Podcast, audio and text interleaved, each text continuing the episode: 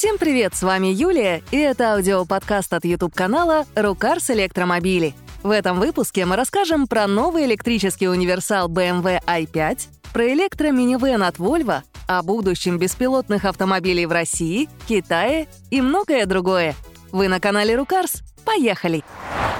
Компания BMW представила универсал i5. Если кратко, то это новая пятерка с пятью дверьми, а точнее ее электрическая версия.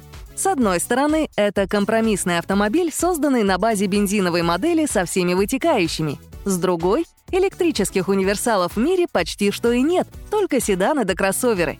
И вот приятное исключение, к тому же не самыми плохими характеристиками. Привод может быть либо задним на 340 лошадиных сил, либо полным на 601 лошадку. Используемая емкость тяговой батареи 81,2 кВт-часа. Вроде бы немного, но за счет всяких ухищрений, вроде теплового насоса, запас хода удалось довести до значений выше 500 километров, и это по европейской методике испытания.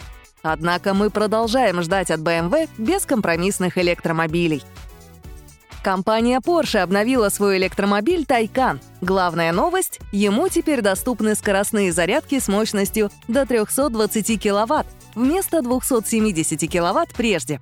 Это и хорошо, и странно, так как изначально нам обещали 350 кВт, а 270 подавали как временное решение. При том, что в Китае уже есть электромобили с возможностью зарядки током мощностью более 400 кВт. Ну да ладно. Мощность тоже подняли. В топе она теперь составляет 938 лошадиных сил, что делает Тайкан официально самым мощным Porsche в истории фирмы. Наконец, возросла емкость тяговой батареи с 93 до 105 кВт-часов, что позволило увеличить запас хода почти до 600 километров. В Китае стартовало производство нового Volvo EM90. Это первый минивэн в истории марки, к тому же электрический. Но есть странности. Во-первых, это копия Zikr 009, который уже активно завозится в Россию. Во-вторых, у него только задний привод мощностью 272 лошадиные силы, в то время как у Зикра два мотора, полный привод и 544 лошадиные силы. Наконец, Volvo заметно дороже — он стоит от 114 тысяч долларов против 70, которые просят за Zikr.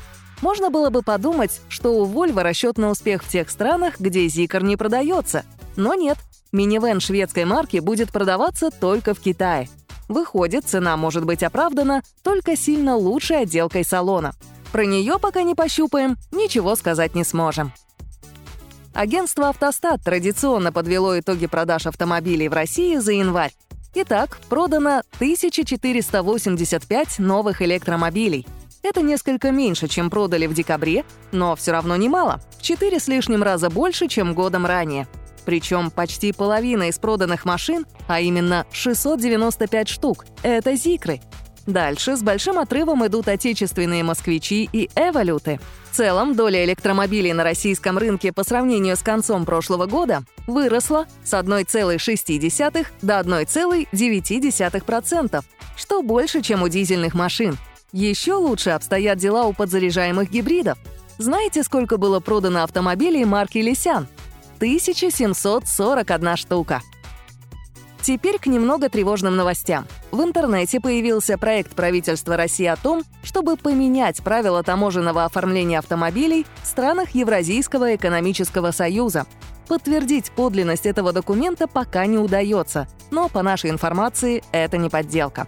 Если вкратце, то речь в нем о том, чтобы электромобили, растаможенные в Киргизии и Белоруссии по заниженной ставке или с льготами, были либо запрещены для ввоза в Россию, либо разрешены, но с доначислением таможенных пошлин. Проще говоря, когда проект будет реализован, электромобили из Китая и не только могут заметно подорожать. Случится это точно не раньше апреля, но все же отметим. Сейчас самое время поторопиться с покупкой электромобиля.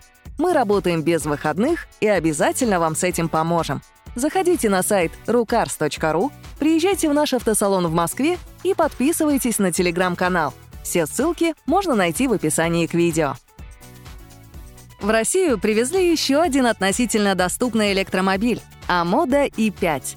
Продажи начнутся позже, цены еще не объявляли, но намекали, что они будут не заоблачными и сравнимыми с эволютами и электрическими москвичами — Собственно, и характеристики кроссовера средние. Привод только передний, ожидаемая мощность — 225 лошадиных сил, емкость батареи всего 61 кВт-час, запас хода — 430 км. Неплохо, но не более того.